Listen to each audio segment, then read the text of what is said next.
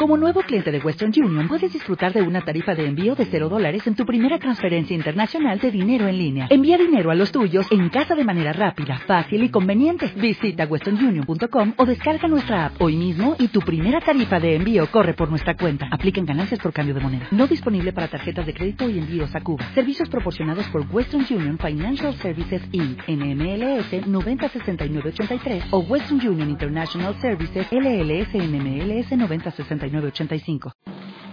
Continuamos con este curso de Masejet Avot. Vamos a comenzar el capítulo 5. Como hemos dicho, estas Mishnayot de Masejet Avot, aunque es un libro muy pequeño, en cantidad, muy corto, tiene consejos muy profundos que nos sirven para ver la vida de una manera diferente. Cada vez que uno estudia una Mishnah, analiza, realmente son consejos maravillosos. Vamos a empezar con la Mishnah Aleph de este capítulo 5. En este Perek habla todo el tiempo de números.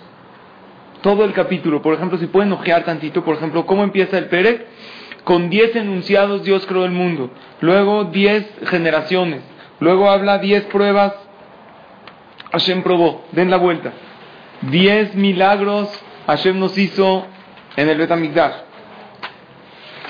Luego, 10 cosas que Hashem creó. Luego habla del número 7. Siete cosas tiene la persona inteligente. Y luego habla de otros números, número 4, número 3. Habla de varias cosas interesantes en el tema de los números, ¿ok? Entonces vamos a empezar con la primera Mishnah, que la primera y la, estas primeras Mishnayot hablan del número 10. Nada más para que entendamos qué representa el número 10 en la Torah. Cada número tiene una representación. El número 1 representa Shem, que es único. ¿Qué representa el número 10? El número 10 representa a todo aquello que es completo. Muy bien. Tenemos 10 mandamientos que en ellos están encerradas todas las mitzvot de la Torah. ¿Qué más tenemos 10? Es algo completo. Tenemos eh, un minyan, se necesitan 10 hombres para que se considere un minyan, porque un público completo, ¿qué se llama para que sean completos? Que sean 10. Y la primera Mishnah comienza con los 10 enunciados que Hashem creó el mundo. Pero la Mishnah no te va a decir cuáles son los 10, ni por qué hay 10. Vamos a analizar un ángulo diferente de este concepto. Estamos comenzando el capítulo 5, Mishnah 1. Dice la Mishnah de Azara Ma'amarot Nibraha Olam. Con diez enunciados fue creado el mundo. O sea, Hashem dijo diez enunciados y el mundo fue creado. Fueron diez. Dijo que se cree la luz, que se cree tal cosa. Y así en esos diez enunciados, Hashem creó. ¿Cómo creó Hashem el mundo? ¿Con qué? Con el habla. El habla es muy poderosa. Nosotros decimos en la tefila, Baruch Sheamar de allá Olam. Bendito el que dijo y creó el mundo. El mundo fue creado por medio del habla. Pero ¿cuántas veces habló Hashem para crear todo este universo que conocemos? ¿Con cuántos enunciados Dios lo creó? En diez.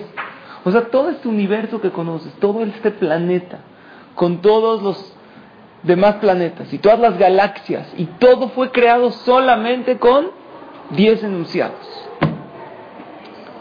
Entonces, dice la Mishnah, Umat al Mudlomar, ¿Qué viene a enseñarnos esto? En realidad, Hashem hubiera podido crear el mundo con un solo enunciado, o de hecho ni siquiera con enunciado. ¿Cómo podría Dios crear el mundo? Si Hashem es todopoderoso, ¿Cómo podría Hashem haber creado el mundo? Con, un, con una decisión, ni siquiera con enunciados. Entonces, ¿por qué Hashem creó el mundo con 10 enunciados?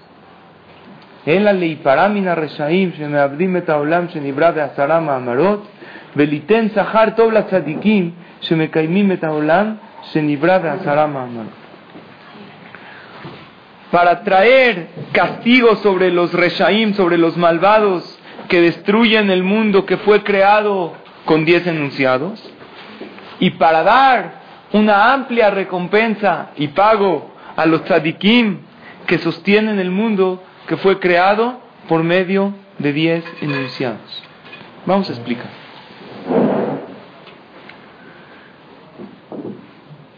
El que, ¿qué vale más? ¿Algo que fue creado más sencillo o algo que fue creado con más pasos? Pues algo que fue creado con más pasos es algo más valioso, ¿no? Entonces es más grave alguien que destruye algo que fue creado con 10 pasos que si hubiera que alguien que destruye algo que fue creado en un solo paso y es más elevado aquel que sostiene algo que fue creado con 10 pasos que alguien que sostiene algo que fue creado con un solo paso. ¿Están de acuerdo? Entonces, en el momento que Hashem nos revela que Él crea el mundo con 10 pasos, eso, eso significa que los tzadikim merecen mucha más recompensa, porque están sosteniendo un mundo que fue creado con 10 pasos. Ahora, la Mishnah no habla por qué 10. 10, ya sabemos, 10 es algo completo. Y aparte, según la Kabbalah, existe el concepto de 10 sefirot, que también son cosas muy profundas.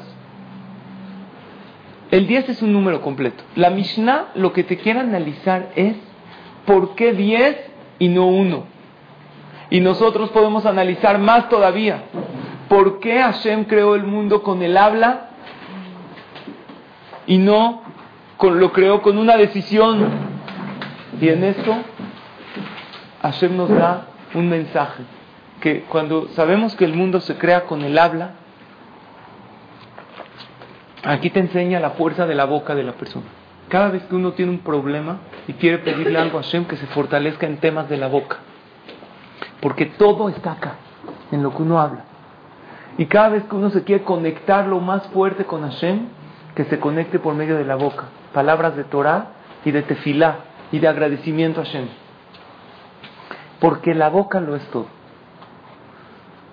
El, de los peores pecados que hay, dice el Jafet Haim, es el tema de qué? La Shonara. La Shonara, ¿de dónde lo aprendemos que es tan grave? Porque si Dios creó el mundo con el habla Quiere decir que con el habla puede uno crear cosas que dejan huella para siempre. Hubo un caso en un Beddin de Israel. Había un sofer, ¿saben qué es un sofer? Uno, un escriba, que escribe tefilimot, escribe mezuzot, escribe sefer Torah. Tarda mucho tiempo. Un tefilín, ¿cuánto cuesta un tefilín más o menos? Un buen tefilín cuesta como mil dólares más o menos. Así uno bueno. Hay más caros todavía. Un Sefer Torah puede llegar a costar 40 mil dólares. ¿Cuánto se tarda un sofer en escribir un Sefer Torah? Hay veces años. Una buena mezuzá, de las que se ponen en la puerta, puede costar 100, 120 dólares. Entonces había un sofer que tenía un competidor que tenía muchos clientes. Y este sofer, por coraje, le sacó un mal nombre a su competidor, que él no se cuida tanto en escribir los sefarim bien. Él no escribe bien, no no se cuida, no escribe bien según la laja. Entonces el chisme tanto se propagó que él no era un buen sofer, que qué creen que pasó. Le empezó a bajar la clientela notoriamente. Y de 10 mil shekel que ganaba al mes, empezó a, le quedaban muy pocos clientes y la gente ya no le pedía. Con trabajos ganaba mil shekel, que no le alcanzaba para vivir. Fueron el sofer que hablaron mal de él, pidió y le exigió al otro que le sacó el chisme. Él se enteró quién sacó el chisme. Empezó a checar, qué raro, que la gente ya no me pide mezuzot, Y se dio cuenta que era tal persona que le sacó el chisme. Lo mandó a llamar a un din Torah, a un juicio. ¿Y saben qué? Dictaminaron los Dayanim. Le dijeron, tú sacaste el chisme, la verdad sí. Yo hablé mal por coraje. Pues, ¿qué crees? Todo lo que tú provocaste con tu lashonara, que él no gane, se lo tienes que pagar. Él ahorita está ganando mil, ¿Cuánto tú le tienes que pagar mensual? Nueve mil. Oye, pero no tengo, me vale, se los debes. Por hablar. Y tienes que empezar a hablar bien de él y a decir que fue solo un chisme. Y así le van a empezar a subir los clientes. Cuando él empieza a ganar dos mil, ya le das ocho. Cuando empieza a ganar cinco mil, le das cinco, hasta que llegue a su parnasá anterior, tú eres el responsable. ¿Es una alhaja? Por un lashonara. Hoy en día el lashonara, el hablar, es algo fuertísimo. Pero también escribir es prohibido. y en, en, los, las redes sociales, si tú pones en Facebook algo, algo malo del otro, de, de una, algo que él subió, algo que alguien posteó, pones un mal comentario, ¿sabes cuántas millones de personas pueden llegar a leerlo? Ahí ya, todavía cuando uno habla, ya, hay veces para el chisme, pero cuando uno lo pone en internet, en redes, no hay fin. Y esta persona puede seguir pecando, puede ser que se murió y lo siguen juzgando en el cielo por el Lashonara que escribió. Es gravísimo. El decir algo, el hablar algo. Hubo también un caso increíble. Vean lo que es la fuerza de lo que uno hace. Había una vez un moré, él daba clases en la escuela. Muchos años daba clases. En eso se encontró a un alumno que hace mucho no lo veía Hola, ¿qué hay? ¿Cómo estás? Oye, ¿cómo están los chavos de la clase? Él daba clase en una yeshiva de puros hombres, les enseñaba Torah bien, a nivel bueno. Oye, ¿cómo está este? No, este ya se hizo jajam, el otro trabaja aquí, el otro, así yendo nombre por nombre. Y le dice, ¿y qué se hizo de este chavo? Este está deprimido toda su vida. Ya tiene 25 años o más, ya está. Desde chavo se deprimió. ¿Cómo se deprimió? Está en su casa, no sale de su cuarto de la depresión, de la tristeza. Está jazito, su vida se acabó. Dijo, ¿por qué? Dijo, te digo la verdad, ¿por qué? Por tu culpa. ¿Yo? Le dice el jajam, el moré. ¿Te acuerdas que una vez lo avergonzaste delante de todos públicamente? Que le gritaste por aquello malo que hizo. ¿Qué crees? Desde ese día su estado de ánimo empezó a bajar y a bajar. Ya no tenía ganas de venir a la escuela. ¿No te acuerdas que dejó de venir? No, pensé que era fin de año. No, nada. Dejó de venir, se salió de la yeshiva, dejó de cuidar mitzvot, está en su casa encerrado, no sale de su casa, está todo deprimido. Dijo, ¿de verdad? ¿Por mi culpa? ¿Qué tiene que hacer este more? ¿Qué opinan que tiene que hacer?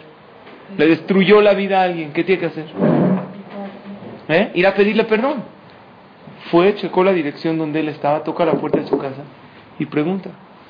Ah, oye, ¿está Yosef? ¿Yosef? Sí, está en su cuarto, ahí abajo en un sótano. Hace años no sale de ahí baja, lo ve, entra a un cuarto todo oscuro, lo ve con medicamentos al lado, ya ni siquiera tiene fuerza de ir a terapias, le traen doctores así porque no, no puede salir, está todo deprimido, está muy mal su situación. Le dijo, ¿tú a qué viniste?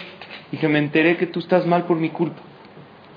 Le dijo, claro. Te vine a pedir perdón, ya no hay perdón, me destruiste la vida, ya a mi edad tengo una depresión severa, ¿cómo va a casar? ¿Cómo va a salir adelante en mi vida? Dijo, bueno, te vengo a pedir perdón. Dijo, la única manera que te puedo perdonar es que traigas, que reúnas a toda la clase, las cuales me avergonzaste delante de todos ellos. Eran 30 chavos de la clase y me pidas perdón delante de todos. Este moreno no sabía qué hacer. Checó, uno ya vive en Estados Unidos, otro vive en Francia, otro empezó a hablarle a uno, empezó a checar cuánto cuesta el boleto, empezó a hablar, hizo una cuenta, cuánto le costaba traer a todos, a cada quien desde su país, para que vengan a Israel y ahora les tiene que pagar también lo que les van a descontar en sus trabajos, porque van a salir unos dos días. Le costaba 17 mil dólares. ¿Él cuánto gana? Mil dólares al mes. Con trabajos acá el Fue a preguntarle a Rabel Yashiv, el gran jajam, ya falleció el Gadol Jajam, ¿usted cree que yo tengo obligación de pagar 17 mil dólares para reunir a toda la clase, para pedirle perdón a él delante de todos? ¿Qué creen que le contestó el Jajam? ¿Tiene obligación de pagar esa cantidad o no? ¿Qué opinan? ¿Por qué? Porque hiciste una prohibición de la Torah de avergonzar a tu compañero. Está escrito que el que, el que avergüenza en público al otro perdió su parte en el Olama Ba, en el mundo venidero, se cortó su alma del mundo venidero. Perdón, ¿no vale la pena pagar 17 mil dólares para tener Olama Ba? Vean lo grave que es. ¿Qué cosa? Un enunciado. Entonces, la primera lección de la Mishnah, ¿cuál es?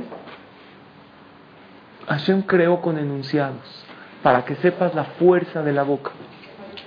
Y con la boca puedes también elevar al otro y hacerle el día. Hay una expresión, no me hiciste el día. ¿Por qué me hiciste el día?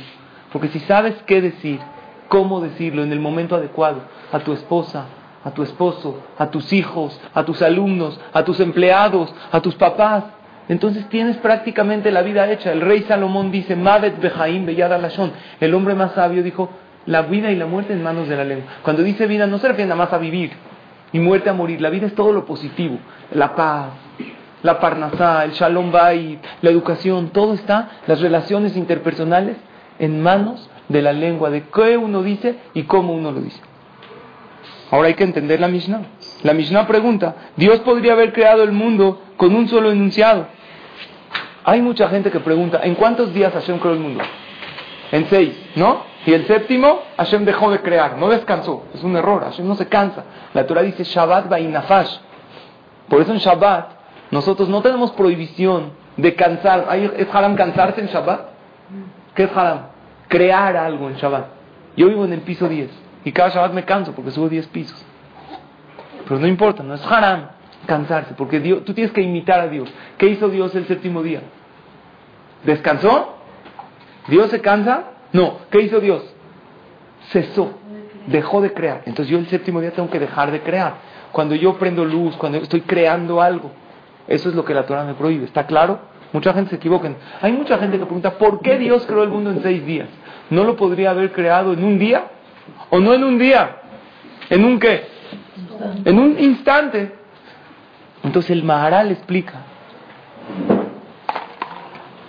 que Hashem creó el mundo en seis días porque el número 6 representa la materia. Toda materia tiene seis lados, hasta el globo terráqueo, norte, sur, este, oeste, ¿no? Arriba y abajo. Siempre tenemos cuatro puntos cardinales, más arriba y abajo.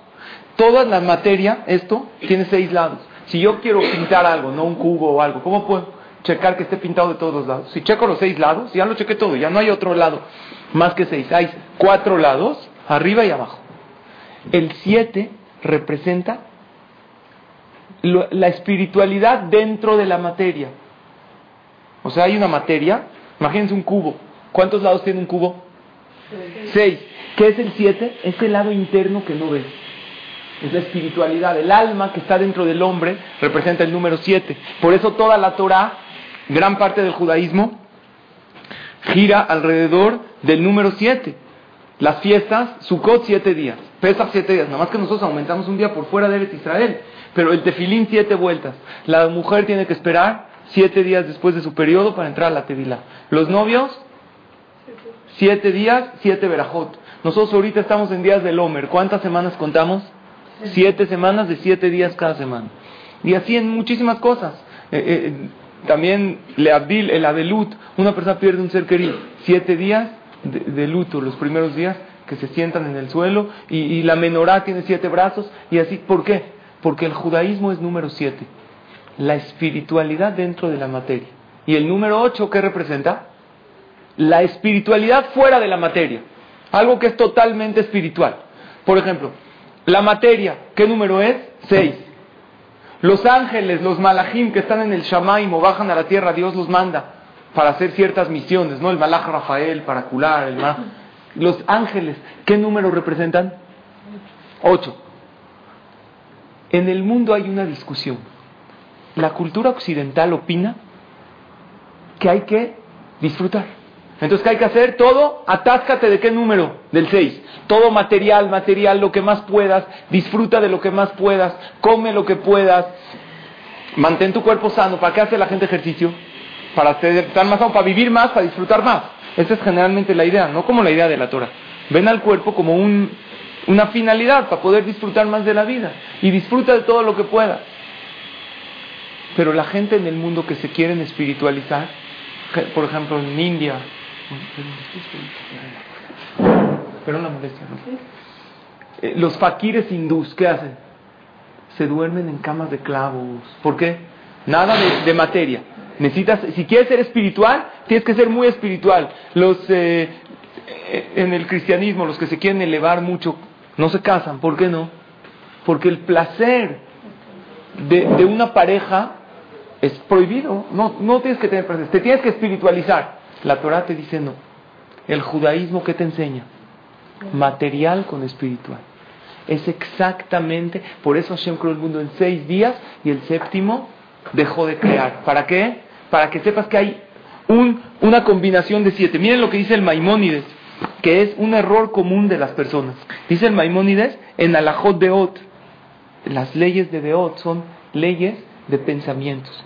en el capítulo 2, en el Perek, eh, perdón, el capítulo 3, en el inciso 1, Shema y Omar Adam, hay gente que puede pensar, derech raen, como los deseos y los honores y son cosas malas, me voy a separar totalmente del materialismo. y me voy a alejar al otro lado, como la gente tiende a pensar, ¿no? En el mundo, ¿quieres disfrutar? Al máximo. ¿Quieres ser espiritual? Apártate, no te cases, no comas. Hasta hay gente que hacen meditaciones en bosques, eso, comen plantas, no comen comida porque sabe rico. Halbazar ya, entonces ¿qué? No voy a ni comer, ni, ni comer carne, ni tomar vino, veloy saisha, no me voy a casar, veloy yeshev benirana, y como quiero ser alguien espiritual, no voy a tener una casa bonita. Veloy el malbushna, no me voy a vestir bonito. Ela asak beatzemer akashe, becayotzeba, mejor me voy a vestir con ropas rotas. Gamzu derech ra beasur lelechba. Este está prohibido ir en este camino, del, otro lado. Dice el Maimónides, el que va en este camino se llama un pecador. La Torah que te enseña, no a espiritualizarte totalmente, sino a combinar lo material con lo espiritual. ¿Cuál es el día más espiritual? Shabbat. ¿Cómo se festeja? Con comida, también con tefilá.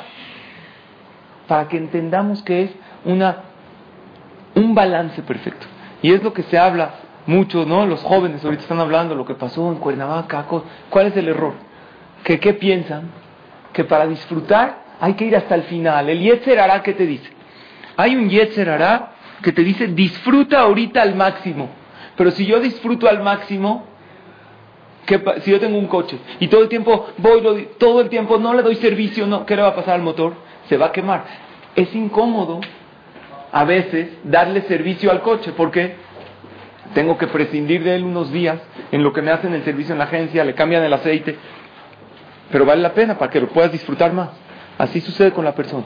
El que no sigue las leyes de la Torah y dice voy a disfrutar del alcohol al Por ejemplo, en el Islam, alcohol prohibido, haram. La Torah no, es mitzvah, en Shabbat tomar vino, en Yom Tov, con medida, es bueno. Todo siempre un balance perfecto. Pero te va a decir alguien, oye, es un poco incómodo, porque la Torah te prohíbe comer ciertas cosas. Sí, pero cuando te prohíbe comer ciertas cosas es para que no quemes el motor. Generalmente el que quiere disfrutar mucho de algo y lo hace y lo hace y lo hace, lo hace, ¿qué le pasa? La vida se la regresa en la cara muy fuerte y de aquello que quería mucho disfrutar, ¿qué le sucede? Se asquea o se hace adicto a ello y ahora peor. Quería disfrutar del alcohol, ahora ya es totalmente adicto y ya no puede disfrutar, al revés, es esclavo de él. Por eso dice el rey Salomón un pasuk que escuchen este pasuk. Es la maravilla de la vida este pasaje. Mishle, proverbio del rey Salomón, el hombre más sabio. Capítulo 25, versículo 16.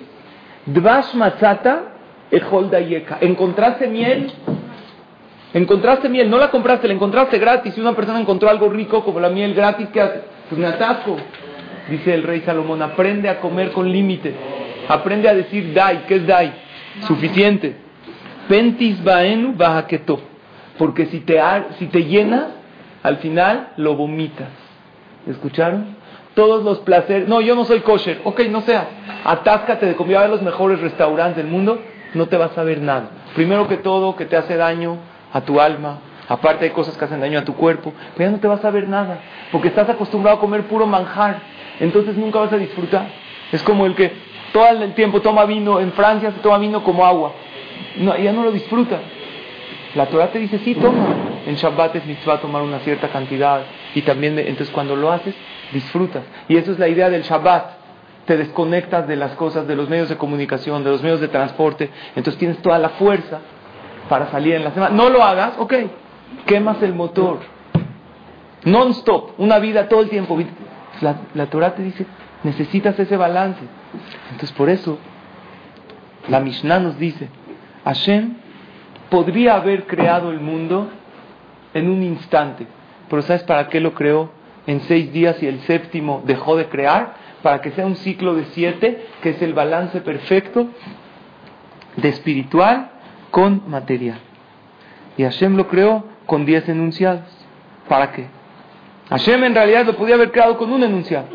Leiparamina Reshaim para castigar a los Reshaim que hacen perder el mundo que se creó con 10 enunciados. Como estás destruyendo un mundo tan grande. Alguien me va a preguntar, no, el Rasha no destruye nada. Hay muchos Reshaim que no destruyen el mundo. ¿Cuál es la explicación? El malvado destruye el mundo. Porque cuando uno peca, vamos a hablar al revés. Cuando uno hace una mitzvah, ¿qué hace? Le da energía al mundo. El mundo tiene una energía espiritual. Mientras haya gente cumpliendo Torah y mitzvot, ¿qué dice Dios?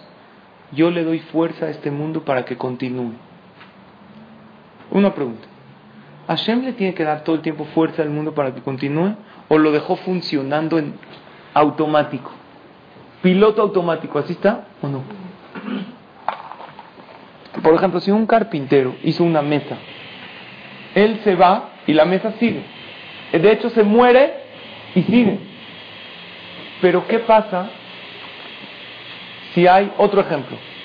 Nosotros tenemos aquí una pantalla que yo les voy a proyectar un video que ves paisajes muy bonitos y ves así lagos y ríos, montañas, cosas increíbles.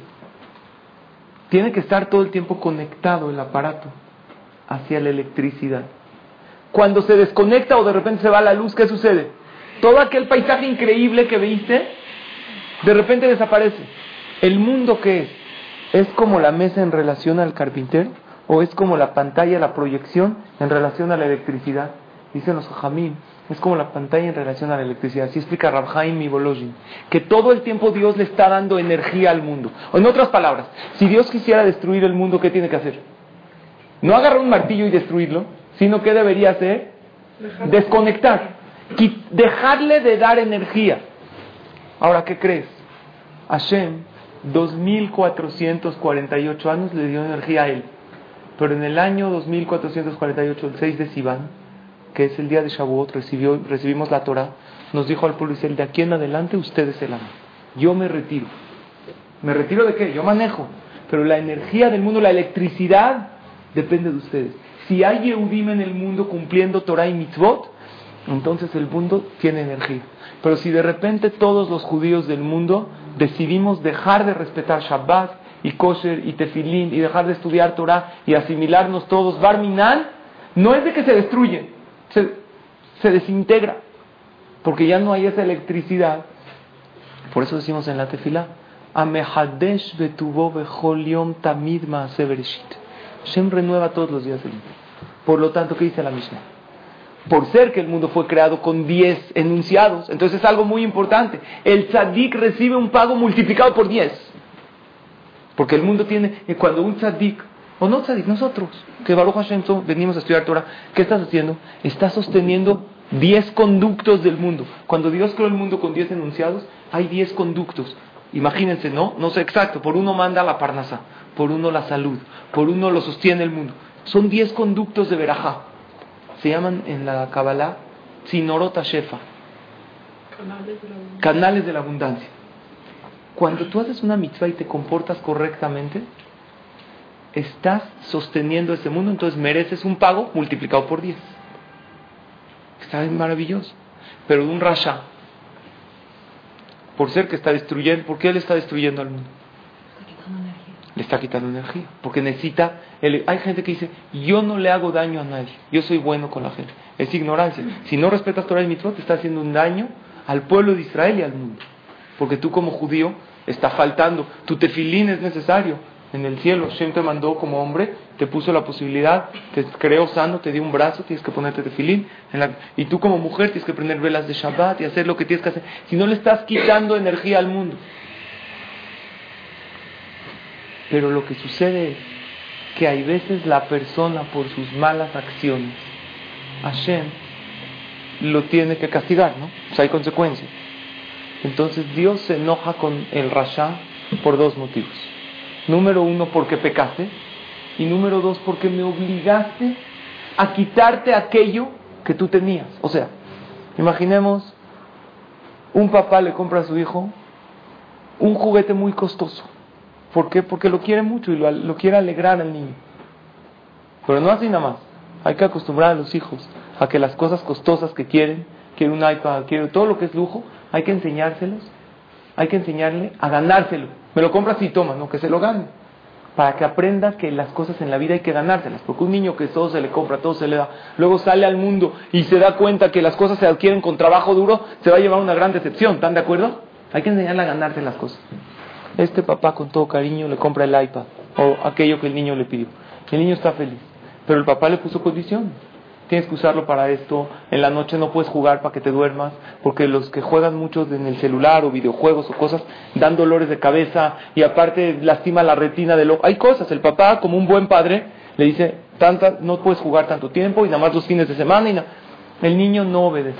Y el papá le dice, si no obedeces, lo voy a tener que destruir. Y un día el papá se ve obligado a romperlo. Entonces enoja, le dijo, hijo, estoy enojado contigo por dos cosas. Número uno, porque me desobedeciste. Y número dos, porque me hiciste que destruya algo que con mucho cariño te lo compré. Por eso Hashem, con el malvado, aquellos que no cumplen su finalidad en la vida como Hashem quiere en la Torah, entonces Hashem dice, por tu culpa me veo obligado a destruir muchas cosas en el mundo. Aparte que estoy molesto que me desobedeciste, me estás obligando a destruir cosas. Y aparte él afecta a todos, porque dicen los hajamim. Los hajamim dicen así, Kol Israel arevin zelazde. Todo el pueblo de Israel somos responsables uno del otro. Los hajamim de la Kabbalah explican que no es nada más uno del otro, zebazé. ¿Saben qué es zebazé en hebreo? Uno con el otro. Imagínate que hay una red muy grande, ¿no? Los pescadores, eh, los que pescan en barcos así industrialmente, tienen redes enormes. si yo jalo un hilo de este lado, se mueve del otro, porque estamos todos entrelazados. En el pueblo de Israel todas las almas están entrelazadas.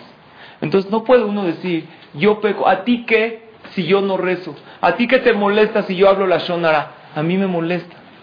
Porque el Midrash pone el, el famoso ejemplo conocido, que estaban en un barco todos y una persona se le ocurrió hacer un hoyo en su camarote y todos le empiezan a gritar, le dicen, nos vas a hundir a todos. Y él les grita, les responde con otro grito, a ustedes que yo lo estoy haciendo en mi lugar, en mi camarote, en mi cuarto. ¿Qué le dicen? Estamos todos en el mismo barco. Mientras tú estás haciéndolo, nos hundes a todos. Y cada uno del pueblo Israel que hace una mitzvah le da energía y verajá a todos, y cada uno que hace una verá, lo contrario. Entonces, el rasha tiene una gran responsabilidad porque está haciendo perder a un mundo que fue creado con diez enunciados. Ok. Esto es la primera Mishnah. También, algo más que quiero aumentar, por ser que todo el pueblo de Israel estamos uno con el otro, tú puedes rezar por el otro haga teshuva. ¿Sabían o no? Hay una, ¿Cuál es la verajá de la amida que habla de regresar a Hashem? Ashivenu avinu letoratej. Dios haznos regresar. Dice la alaja. Lo traen en el libro Yalkut Yosef, en libros de alaja. Si tú conoces a alguien, pariente, amiga, que está totalmente renuente a acercarse a Hashem, no quiere ni estudiar Torah, ni respetar nada. Porque nosotros, aunque no estamos al 100, pero ahí vamos. La prueba es que estamos acá. Estamos en el buen camino. Vinimos a escuchar, a ver qué, dice la Torah. Pero hay gente que es totalmente anti, como en contra. ¿Se puede pedir por él para cada teshuva? Dice la Alajasi. La pregunta es, ¿cómo yo puedo pedir por él para cada teshuva? Si es cada quien de su libre albedrío. Yo puedo todavía pedir por mí, porque yo estoy escogiendo el camino correcto. Y yo le enseño a Hashem que me interesa. Pero pedir por el otro, que haga ¿cómo? La respuesta es que por ser que estamos todas las almas entrelazadas, cuando yo pido por ese Yehudi que haga teshuva, es como si él está pidiendo. Y automáticamente Dios le abre su corazón y le quita el Yetzer Se lo baja. No le quita totalmente el libre albedrío. Hay casos de verdad increíbles de gente que tenían parientes o tíos o conocidos que todo el tiempo están, no nada más no cuidan religión, en contra y enojados. ¿Conocen gente así? Todo el tiempo critica. Y, y pidieron tefilá para que hagan teshuvá. Y en sus rezos decían, Dios, por favor, ábrele el corazón a este Yehudí fulano. en pocos años se fue una transformación. El que conoce casos, te impresionas de cómo estas personas cambiaron. Se pide cuando decimos esa Cuando dices, eh, eh, antes de decir Baruch Hashem dice la alajá, puedes agregar nombres de gente que hagan Teshuvah. Hashem, ayúdale a tal persona que haga Teshuvah. Pero ¿cómo? Si es, es de él, ¿cómo yo voy a cambiar su libre albedrío? Estamos todas las almas del pueblo judío entrelazadas. Hay gente que lo ha hecho, pero no es fácil, ¿eh? Años han pedido, sin rendirse, para que les hable el corazón. Y de repente, aparentemente de la nada, empieza a hacer teshuva. ¿Por qué? Estamos entrelazados uno con el otro. Por eso los reshaim destruyen el mundo. No nada más se hacen daño a ellos, a todos. El tzadik, tú estudias Torah hoy, le estás dando energía a todo el mundo. Estás beneficiando a todos los Yehudim del mundo. ¿Quién sabe cuánta verajá hemos recibido nosotros de aquellos abrejim que están sentados? Nosotros no sabemos. Pero en el cielo nos vamos a impresionar. Te van a decir, ven, dale las gracias por el dinero que tenías a este jajam que estaba en Jerusalén. Yo a él, en la vida me dio nada al revés. Yo le mandaba a acá. No tienes idea. Por el gesed que él hizo, por la Torah que él estudió, tú te viste beneficiado. Porque el pueblo de Israel estamos todos entrelazados el uno con el otro. Vamos a pasar a la Mishnah 2. Mishnah Bet, Azara también sigue hablando del número 10. Azara Dorot Meadama Beadno. Hubo 10 generaciones desde Adama Rishon hasta Noah. Están enumeradas en la Torah. Si tú ves en la Torah, hay 10. Adán. ¿Quiénes son los hijos de Adama Rishon? ¿Quién sabe? de Adama Rishon, Cain, Ebel, y después tuvo a otro hijo que se llamaba Shet. Muy bien. No, todos los seres humanos que estamos hoy en día no somos ni de Cain ni de Ebel. ¿Por qué? Ebel, Cain lo mató. Y Cain, aunque tuvo hijos, toda su generación, todos murieron en el diluvio. ¿Quiénes eh, eh, quedó en el diluvio? Noah, él y su familia. ¿De dónde venía? De Shet. O sea, toda la humanidad venimos de Shet, después Noah. O sea, hay diez generaciones, la las dice. ¿Para qué? Leodía Kama ere Hapaim lefana. Para indicar cuánto Hashem es paciente. ¿Por qué? Shekola Dorota Yuma Todas las generaciones hacían enojar a Hashem. Vamos a explicar en qué lo hacían enojar. Hasta que Dios les trajo las aguas del diluvio y acabó con toda la humanidad. Que entre paréntesis, el diluvio no es una creencia judía. Hay muchísimas culturas que hablan, de hecho hoy en día hay pruebas arqueológicas, que hubo un diluvio hace miles de años que desgastó la tierra, se encontraron aparte restos del arca de Noah, ¿sabían? Hay documentales con las medidas que hice la Torah. O sea, ya es algo comprobado. Azará Dorot mi Noach Bead Abraham. Y también hubo diez generaciones desde Noach hasta Abraham Avinu. ¿Para qué? Le odia para enseñarte Kama ere cuánto Hashem fue paciente. Shekola Dorot Ayum Baim. Todas las generaciones hacían enojar a Hashem. Acheva Abraham Avinu Bekibel Hasta que llegó Abraham Avinu y recibió la recompensa de todos. Vamos a explicar esta Mishnah.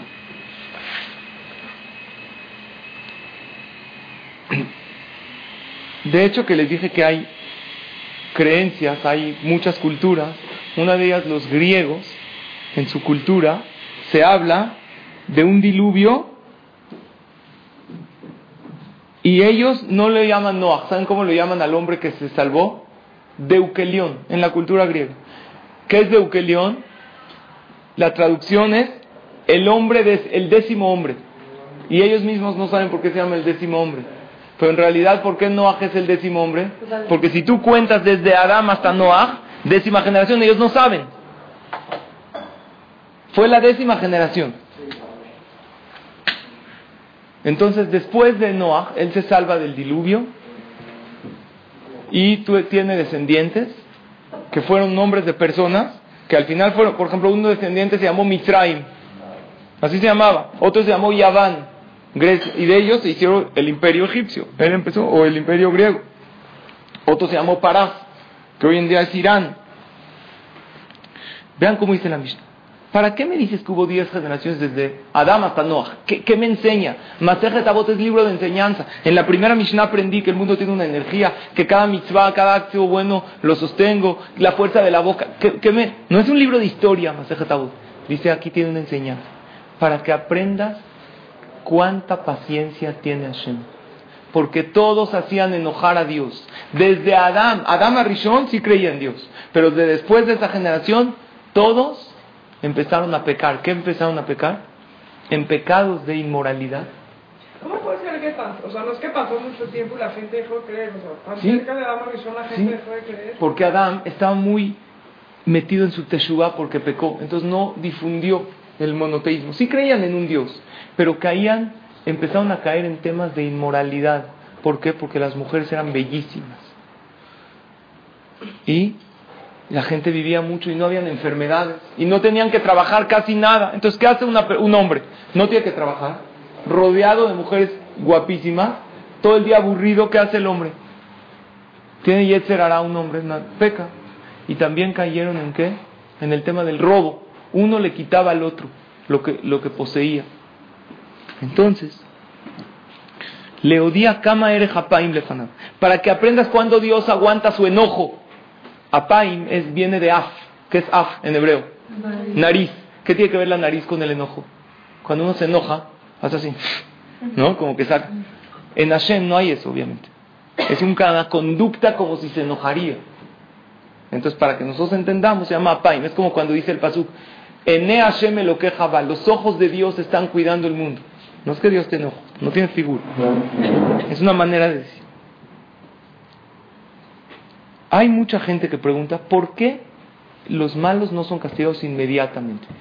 nosotros tenemos enemigos eh, alrededor de Israel, los árabes. Cientos de millones nos quieren matar, nos acuchillan. Nos...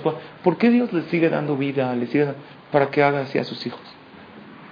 Porque Hashem, aquí está la respuesta en esta misma. Hashem tiene paciencia a que la gente cambie. ¿Cuánto fue la paciencia de Dios desde Adán hasta el diluvio? ¿Quién sabe? ¿Cuánto tiempo pasó en diez generaciones? Eh? Yo quiero que me digan un más o menos. Diez generaciones. Padre, hijo, todas las generaciones están en la Torah. Pasaron 1656 años hasta que Dios trajo el diluvio. O sea, 1656 años Dios está esperando pacientemente a que la humanidad que haga, haga teshuva. Y se presentaba con algunos. No había Torah, pero la prohibición de, inmoralidad existía desde Adán. Le dijo, pueden tener relación y tener hijos con su pareja. Entonces los hijos de Adán, ¿con quién tuvieron hijos? Cada uno nació con una gemela, que antes de que se entregue la Torah se permitía. Pero lo que no se permitía era tener una relación con una mujer casada. Eso desde siempre era prohibido y cayeron en pecados de inmoralidad. Y también no se podía robar, sin Torah no se podía robar, es algo lógico. Y cayeron en pecados de robo, para que veas la paciencia de Hashem. Ahora ve la segunda parte. Azarad mi Noach Abraham. Ahora desde Noach hasta Abraham vino, también hubieron 10 generaciones que están todas en la Torah. ¿Para qué me enseña eso? También para que veas qué paciencia tiene Hashem. Porque todas las generaciones hacían enojar a Dios. ¿En qué hicieron enojar desde Noah hasta Abraham? ¿En qué pecaron? En idolatría muchos dioses. ¿Por qué? ¿Cómo empezó? El Rambam, que están locos, que, creen en, un ídolo de, piedra, de madera, se inclinan a él, piensan que es el mundo, que están locos. Hay que estar loco para pensar eso. El Rambam explica lo siguiente. Todos creían en Dios. Que hay un creador es lógico, ¿no? Que en el mundo solo no se hizo pero la gente tiene una tendencia a ver algo tangible. Como yo no siento a Dios tangible, entonces ¿qué hicieron los seres humanos? Crea, no, antes de crear algo dijeron, mejor vamos a, a, rezarle a un representante de Dios, al sol, a la luna, esos los puedo ver. Porque con Dios no me puedo presentar como tú puedes hablar directo con el presidente. No, ¿quién soy yo? Un ser humano insignificante. Entonces empezaron a rezarle al sol. Pero pensando en Dios, ¿eh? No que el sol, sol, dame. No, Sol, tú que eres representante de Hashem. Entonces, así los hijos crecieron. Y después fue avanzando, hicieron ídolos con forma de humanos o de, o de dioses, cosas. Entonces los hijos, ellos con intención de pedirle a Hashem, él es como un representante, pero los, las generaciones que fueron llegando vieron al papá rezándole a esto, entonces él vieron, entendieron que ese es el creador. Llega Abraham vino y dice, ¿están locos? ¿Cómo me puedes decir que un ídolo que lo hice ayer, él creó el mundo? Si yo lo formé. Es ilógico, pero ¿qué pasa con la persona? Cuando caemos en hábitos, puede caer la persona en los peores, aunque no sea lógico. Tú ponte a pensar, ¿qué lógica tiene? Si crees en la... Nosotros, ¿no? Creemos Torah, mitzvot, todo, sale el Sefer, todos le damos beso. No, eh, ¿qué, ilógico? La gente le da beso a la Torah, reza en el Ejal y no cumple lo que dice la Torah. Está ilógico, ¿no? Entonces, ¿por qué la gente lo hace? Respuesta. Porque así vive mi papá. La gente no piensa mucho. Cuando ve ciertas tradiciones, aunque sean ilógicas, uno las sigue. Esa es la fuerza de? De la influencia.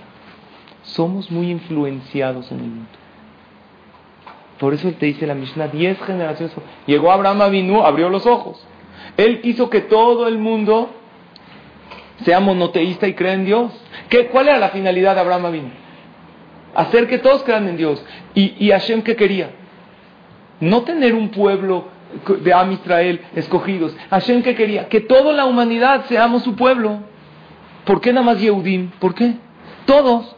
Pero como todos no quisieron, entonces ¿qué hizo Hashem? Escogió a Abraham y de Abraham salió el pueblo de Israel, que somos nosotros. Pero espérate, Abraham no, no gratis le costó, ¿eh?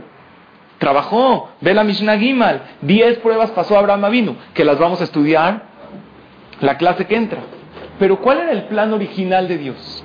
Que no haya un pueblo elegido, que quién sea el elegido. Todos los seres humanos del planeta cumplir la Torah. Esa era la idea. Creer en un solo Dios, rezar, cumplir Shabbat, todos, asemejarnos a Dios, todos. No quisieron. Entonces todo el pago de toda la humanidad, ¿quién se lo llevó? Abraham. Entonces por eso dice la Mishnah, hasta que vino Abraham vino, Vekibel Sehar Kulam, recibió el pago de todos. Entonces, ¿qué? ¿Qué lecciones hay? Lección número uno, vean cómo somos influenciados por la sociedad. Y, no, y hacemos cosas que no siempre tienen lógica. Y nos vestimos, todos, todos caemos. O sea, ni modo que me vista raro. Que, así la, la sociedad, pero estamos, hasta allá nos gusta. ¿Sí o no? Nos empieza a gustar algo. Y te gusta ponerte ropa rota porque ya se usan los jeans rotos. Entonces pero cuidado, no es lo mismo usar jeans rotos porque se te rompieron que comprarlos rotos, ¿eh? O sea, que quede claro, la verdad, si se te rompieron, no cuenta. Pero nos gusta y estamos en una situación que a veces no pensamos y vamos detrás de qué? De lo que todo el mundo hace. Hubo un reportaje muy interesante que se hizo en Estados Unidos en una universidad hace ya algún tiempo, en el año 1970. Se llamó El efecto del Dr. Fox. ¿Qué hicieron? ¿Escucharon? ¿Han escuchado de esta?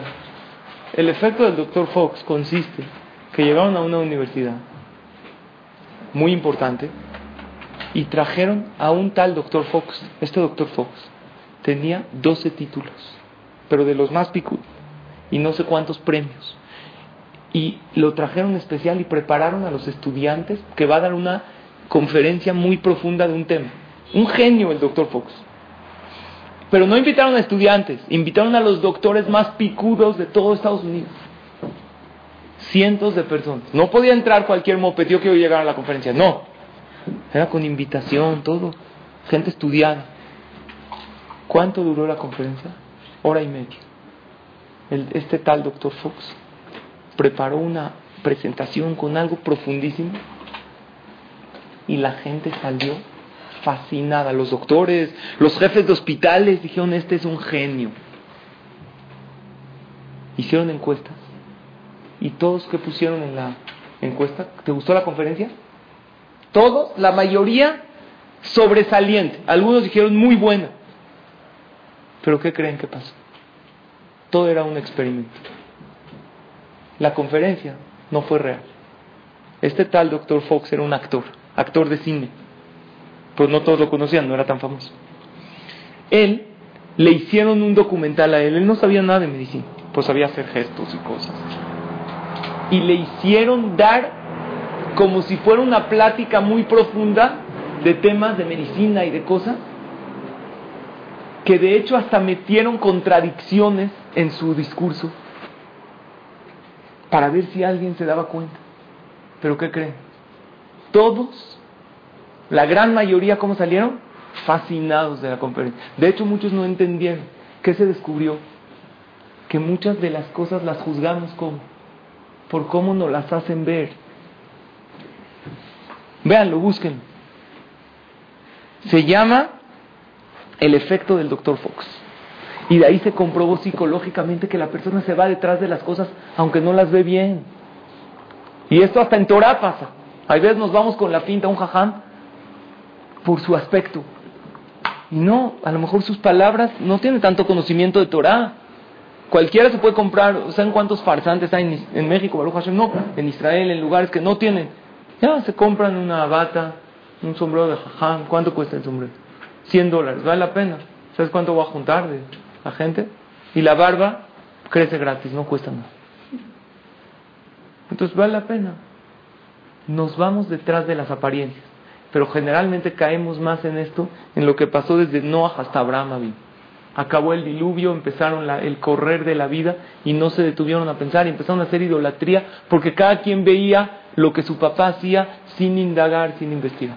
Hay veces hablas con gente, pero ¿por qué haces esto? Tradición. ¿Tradición de qué? ¿Qué, caso tiene esta tradición? Yo cuando era más chavo, empecé a analizar la Torah. Y yo dije, si yo a una conclusión, aunque yo crecí toda mi vida en una cuna religiosa, en casa, Baruch Hashem, ultra ortodoxo, Shabbat, Kashrut, Torah, todo. Pero yo pensé dentro de mí mismo, si veo que no es verdad, ¿qué tengo que estar perdiendo la vida? No es que mi papá lo hace, mi papá, con la acabó, que haga lo que él haga, yo no voy a perder, la vida se vive una vez, yo quiero vivirla bien, no la quiero perder. Pero si es verdad la Torah y no la vives, y como dijimos en la Mishnah pasada, por tanto querer disfrutar quemas el motor y luego te llevas grandes decepciones en la vida. Porque quiero disfrutar al máximo de la comida y al máximo del alcohol y al máximo de mi pareja. Entonces no hay ese periodo de separación, entonces no hay nidá, no hay tevilá, ¿qué pasa? Quemó el motor, ya no disfruta de nada. Ya empiezan barminan, infidelidades, problemas. La Torah es muy sabia, pero hay que analizar las cosas. Por eso, dicen nuestros jajamim, que Abraham vino, vio la verdad, la trató de difundir pero muy poca gente la aceptó. Nosotros sabemos que a nuestros hijos le damos una verajá. En la noche de Shabbat, después del Kiddush, los papás, papá y mamá, ponen la mano encima de sus hijos y ¿qué les dice? Yesimeja Elohim, que Efraim Bejimnashe. ¿Sabían o no? Que Hashem te ponga como Efraim y Menashe. Y hay una verajá. A, las mujeres que se les dice? Que Sarah, Rivka, Rachel, Belea. Y es muy bueno que los papás ambos, papá y mamá, después del kiddush, agarren a sus hijos y les digan la verajá, y hasta está escrito que es bueno llamarlos por su nombre hebreo. Dile Rachel, si se llama. Una vez a la semana dile el nombre hebreo porque influye, y especialmente en la verajá que se le da al hijo, tiene mucha fuerza.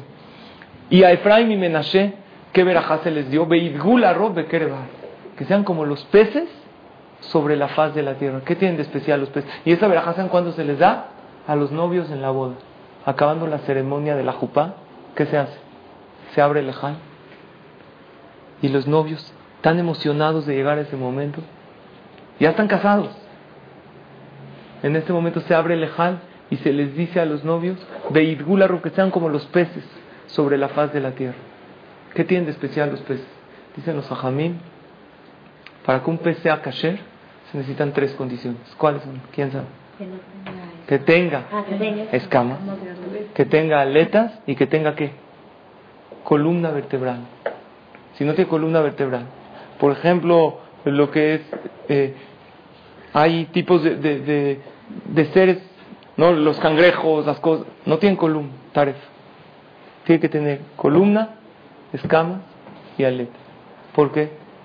Porque estas tres cosas tienen los tres mensajes principales para nuestros hijos que les tenemos que transmitir. Deseales a tus hijos que sean como los peces, como Efraim y Menashe, que se compararon a los peces, que así yo los bendijo Jacob.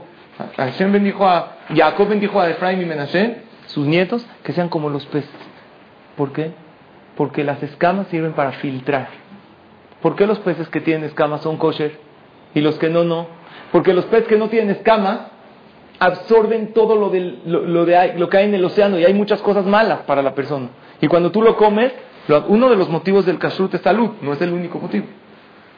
Pero los peces taref que no tienen escamas, estás absorbiendo cosas, no, no tiene filtro la piel y absorbe cosas muy malas que luego barminan, provocan enfermedades. Nadie más que el creador del mundo, él sabe qué es lo, que, lo bueno para la persona. Las escamas, ¿para qué sirven? Para filtrar. ¿Qué le decías a tu hijo? Que aprenda a filtrar en la vida. No lo puedes encerrar en una burbuja, no salgas a la calle. No, vas a salir a la calle, vas a ver drogas, vas a ver alcohol, pero tienes que saber filtrar, qué sí, qué no. Vas a estar bombardeado por los medios de comunicación, pues tienes que saber qué sí, qué no. ¿Y qué más? Las aletas, ¿para qué sirven? Para avanzar. Que sepas avanzar en la vida. Gente que lleva atorada toda su vida, 20 años igual. Reza igual, lo mismo. Sigue respetando igual, lo que no respeta sigue igual. Y así pasa la vida. No, tienes que saber avanzar. ¿Y la columna vertebral para qué sirve? Para ir en contra de la corriente. Porque los camarones tienen columna vertebral o no? No. Y por eso camarón que se duerme, ¿qué le pasa? Se lo lleva a la corriente. ¿Por qué? Porque como no tiene columna vertebral, llega una corriente, se lo lleva. Pero los peces que tienen columna vertebral pueden nadar río arriba, en contra de la corriente. Le tienes que decir a tus hijos, hay veces tienes que ir en contra de la corriente. Fue lo que hizo Abraham vino. ¿Por qué se llamaba Abraham Ibrí? Porque Hashem dijo, tú recibes... Ibrí viene Ever, de dirección. Él iba en otra dirección. Todo el mundo creía en la bodázara. Y él dijo, yo no voy a creer en la idolatría, no es lógico. Y de él salimos nosotros. ¿Es bueno ser contreras o no es bueno? Depende para qué. Hay gente que es contreras por así. Oye, por todo discutes. No, no es cierto, no discuto por todo. Todo siempre te va Pero hay, eso es malo. Pero ser contreras por tus ideales, que como todos educan a sus hijos de esta manera, tú igual, como en toda tu familia siguieron tradiciones que no analizaron, que obviamente siempre con respeto y todo, pero los hijos y la persona en la vida necesitan tres cosas. Escamas para qué? Para filtrar, aletas para qué? Para avanzar en la vida y columna vertebral para aprender a nadar en contra de la corriente. Y eso es la verajá más grande que le damos a nuestros hijos. Entonces, Bezrat Hashem, con esto acabamos estas dos Mishnayot. Muchas gracias por su asistencia, por su atención. Que Hashem las bendiga con todas las verajot de la Torah. Amén, ve amén.